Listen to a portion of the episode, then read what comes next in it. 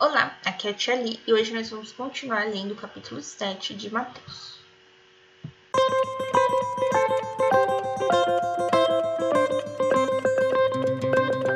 Bem-vindos aos Maganáticos Kids e hoje nós vamos continuar lendo o capítulo 7, a parte em que Jesus está dando vários conselhos. Então, versículo 13. Entrai pela porta estreita porque larga é a porta e espaçoso o caminho que conduzem à perdição, e numerosos são os que por aí entram. Então, o que, que ele está querendo dizer? Nós temos duas portas, tá? Assim como no Salmo nós temos dois caminhos. Então, eu vou ter uma porta estreita e uma porta larga. Então, quando você entra pela porta larga, fácil de entrar, né? Você simplesmente entra, né? Na verdade, ela vai te levar para o caminho que te conduz para o mal, que te conduz para mentira. Enfim. E a porta estreita, né? Ela é tão estreitinha que você tem que entrar de ladinho, né? Não dá para você simplesmente. Vai entrar de ladinho, né? Tomando cuidado, principalmente se ela tiver pintada recentemente, para não encostar em nada, né? Então, esse cuidado que você tem para entrar na porta estreita, que é a porta da verdade, ele é muito importante. E aí tem uma pergunta que não é da Bíblia. Pode um elefante entrar pela porta estreita? Como passa um elefante pela porta estreita?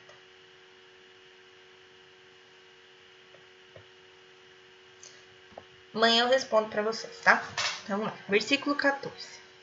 Estreita, porém, é a porta, e apertado o caminho da vida, e raros são os que o encontram. Então, imagina uma portinha pequenininha, estreita, que vai te levar um caminho, o caminho da vida, o caminho da verdade. Esse caminho, ele é apertado, mas não apertado apertado no sentido de estreito mesmo. Então a gente tem uma certa dificuldade para passar por ele. Não é fácil passar por ele. Mas poucas pessoas encontram isso.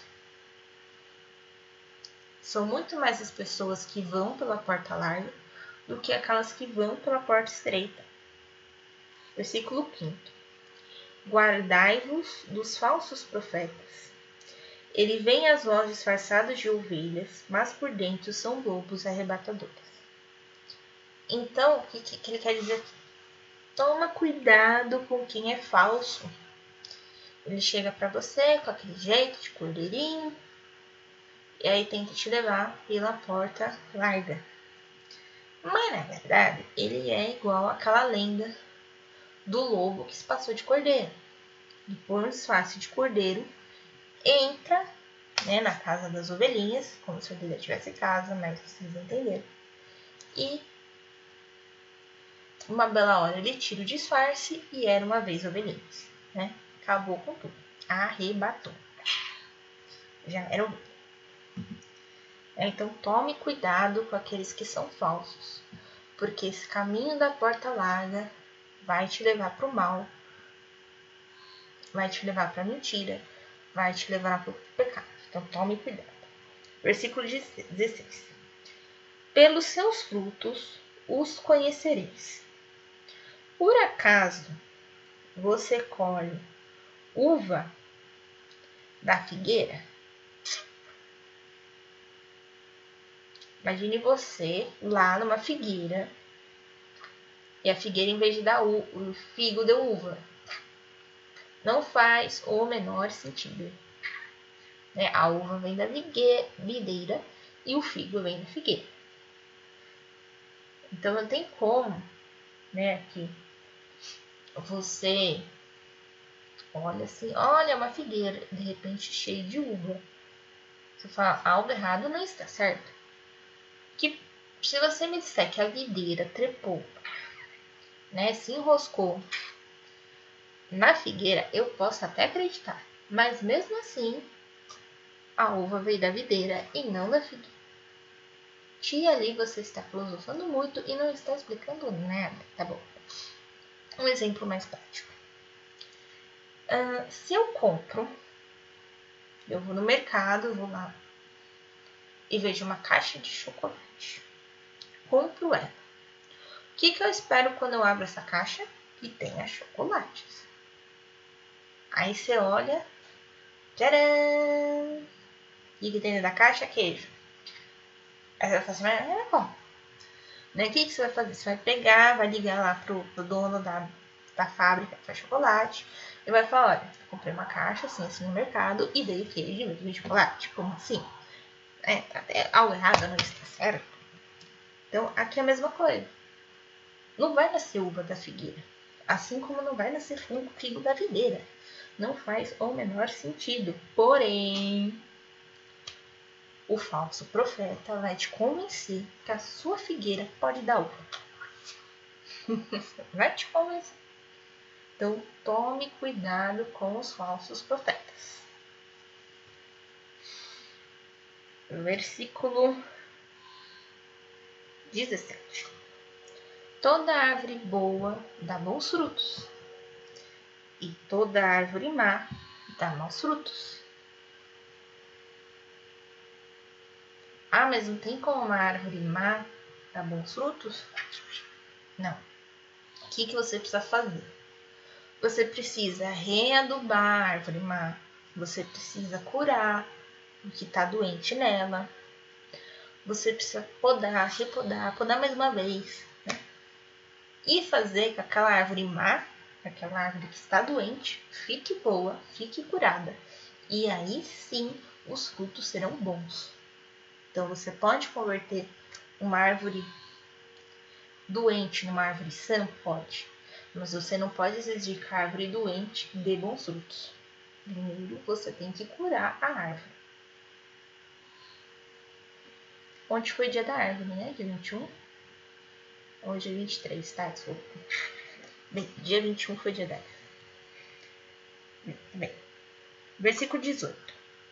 Uma árvore boa não pode. Não, eu já falei isso. Versículo. Não, 18. Uma árvore boa não pode dar mais frutos, nem uma árvore má bons frutos. Certo? Versículo 19. Toda árvore que não der bons frutos será cortada e lançada ao fogo.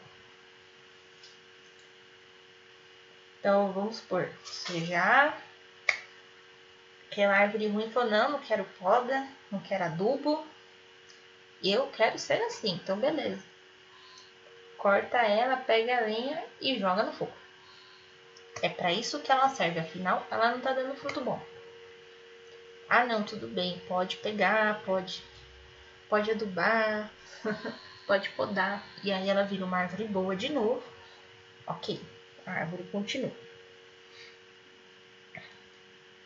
Versículo 20. Pelos seus frutos os conhecereis. Versículo 21. Não todo aquele que me diz Senhor, Senhor, entrará no reino dos céus, mas sim aquele que faz a vontade de meu Pai que está nos céus.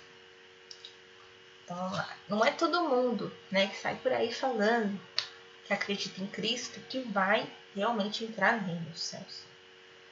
Porque não basta apenas falar, tem que agir. Né? Você tem que agir conforme né, as vontades né, de Deus.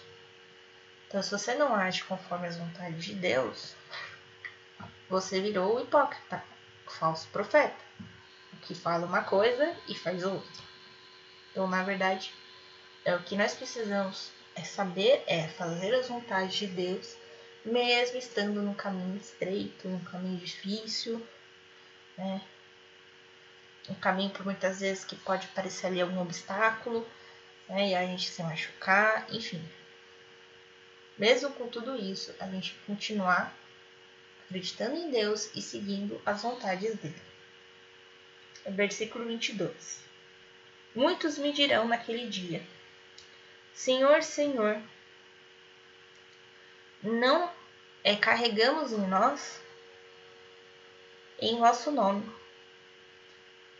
e não foi em vosso nome que expulsamos os demônios, e fizemos muitos milagres. Então aqui é, eles falaram em nome de Jesus, tá? Traduzir errado.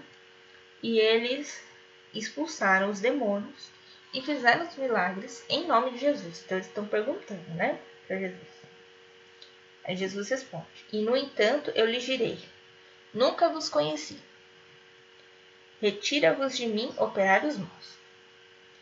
Então, é. O que, que ele está dizendo? Que essas pessoas que não são os discípulos, tá, gente? Aqui são pessoas hipotéticas. O é, que, que é hipotético? É... Exemplo. pessoas do exemplo. As pessoas não existem aqui, certo? Hoje em dia elas existem, mas naquela época não existia. É... Chegar e falar: olha, Cristo era meu amigo, tá ligado? E eu vim aqui te curar em nome de Cristo.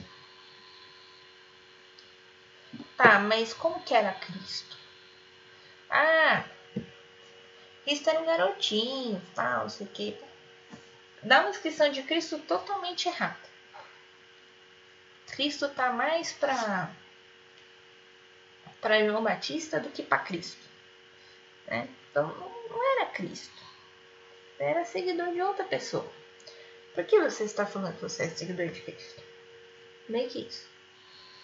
E aí você fala, não que João Batista seja ruim, tá? Eu quis pegar um exemplo de uma pessoa que não era Cristo. Então, é, ele chega e diz: Eu vim aqui falando em nome de Jesus. Aí ele começa a te falar um monte de coisa que não tem nada a ver. Aí você pergunta, mas que Jesus você seguia? Ah, eu seguia o Jesus do YX. Não era Jesus Cristo? Não, não era Jesus Cristo. Então pode ser aqui. Ou seja, é, é você seguir né, uma coisa que você acredita.